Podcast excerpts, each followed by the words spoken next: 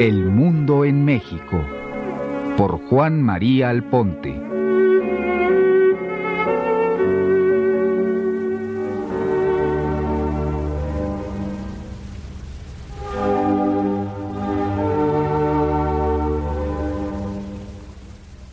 Ha cumplido los 90 años.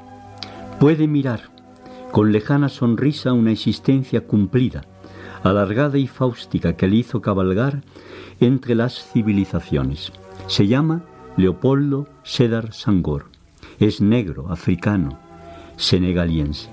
Nació en 1906 en una opulenta familia histórica que veneraba las tradiciones africanas y abrió la vida a sus hijos en el seno de la lengua francesa cuando Senegal era una parte más en África del enorme imperio francés. ¿Qué hacer en esas circunstancias con la vida?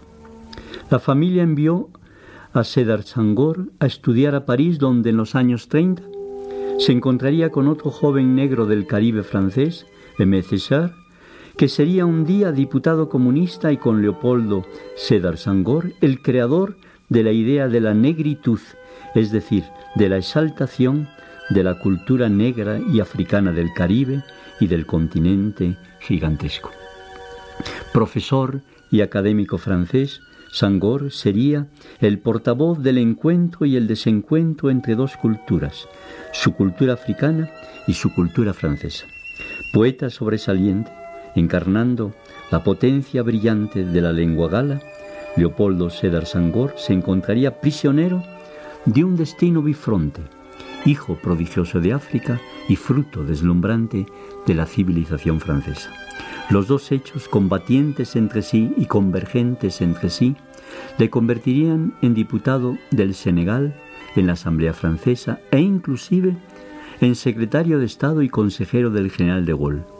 Al estallar la Segunda Guerra Mundial, a la hora de la invasión de Francia por las tropas nazis, el soldado Leopoldo Sangor perteneciente a las columnas senegalienses, fue hecho prisionero por los alemanes y pasó dos años en los campos de concentración. Soldado negro, con los colores de Francia, sobrevivió como prueba de que lo impensable es posible y de que lo posible es en ocasiones un milagro.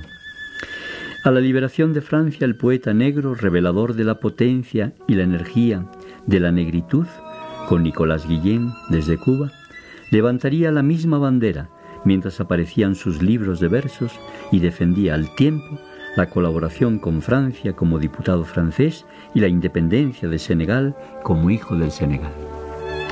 En 1960, cuando Senegal obtuvo la independencia, el poeta, el político, el diputado negro, fue elegido el primer presidente del Senegal libre e independiente.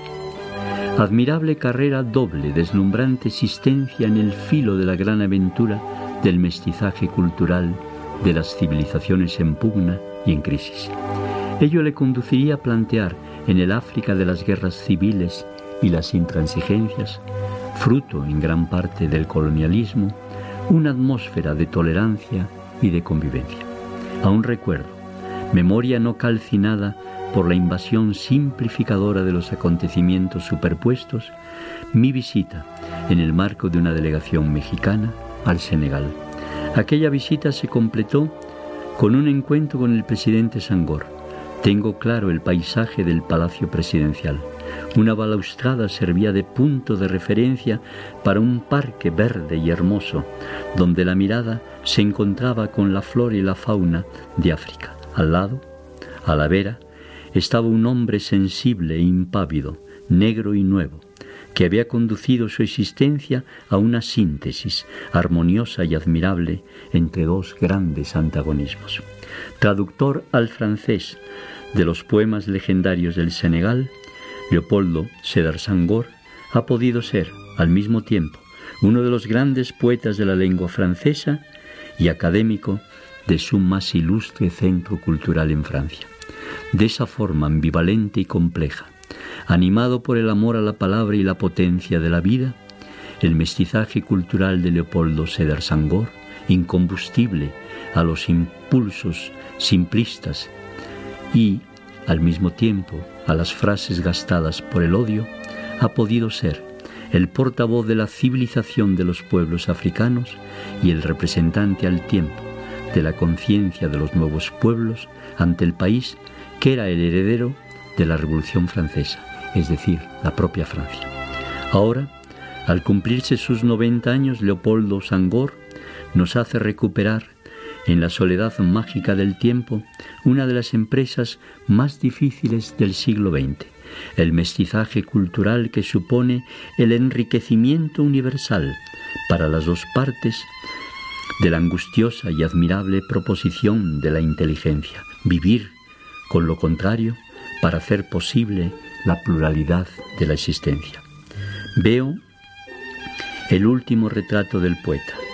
Su mirada abierta a lo infinito explicita la aventura dialéctica del vivir como ser humano, ni destruido por el pasado, ni vendido por el porvenir, intacto pues entre el patrimonio del pretérito africano y conquistador desde la lengua francesa de la potencia y la energía de la historia.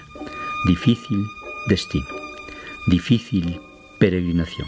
Sangor prueba que ese destino es hacedero y que la fuerza moral de la vida es la concordia.